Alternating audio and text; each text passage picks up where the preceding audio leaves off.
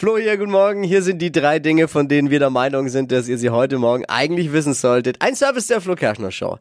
Die diesjährigen Gagen der Jurymitglieder von DSDS sind jetzt enthüllt worden. Dieter Bohlen, natürlich Topverdiener. Tippi, was denkst du, was bekommt er für die Staffel DSDS? Was bekommt ein Dieter? 250.000 Euro. Eine Million Euro. ja. Also ungefähr ein Euro für pro Beschimpfung. Eine Mille. Wahnsinn. Das ist wirklich Wahnsinn. 800.000 also bekommt äh, Katja Krasa, Krasavice. genau die. Ähm, und das ist ungefähr das Doppelte von dem, was Pietro Lombardi nur bekommt. Der bekommt so 400.000. Ordentlich Kohle, ne? Die Band Lord of the Lost fährt für Deutschland nach Liverpool zum ESC.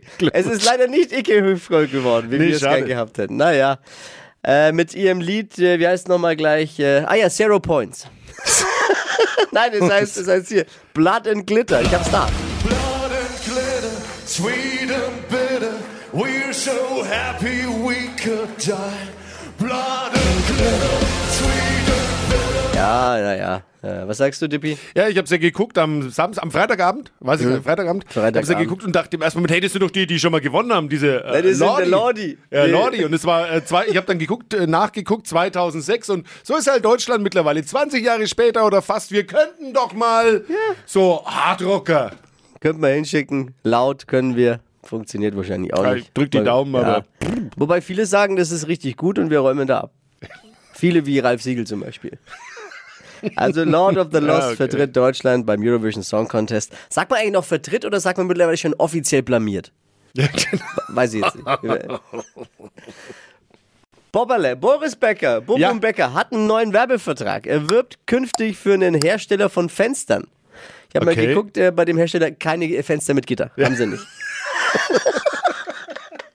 es ist ein 30-sekündiger Werbespot. Er fährt, äh, da fährt unser ehemaliger Tennisheld mit einem edlen Oldtimer vor, betritt eine schicke Villa und wirft ziemlich viele Geldscheine aus dem Fenster. Ich habe mich gefragt, war das jetzt wirklich ein Werbespot oder doch die ersten Bilder der neuen Staffel seiner Boris Becker Doku? das waren sie. Die drei Dinge, von denen wir der Meinung sind, dass ihr sie heute Morgen eigentlich wissen solltet. Ein Service der Flo Kerschner Show, damit man gut vorbereitet ist für so einen neuen Tag. Es ist Montag und sind wir ready für eine neue Woche? Ich hab Bock. Ich hab so Bock. Ich auch.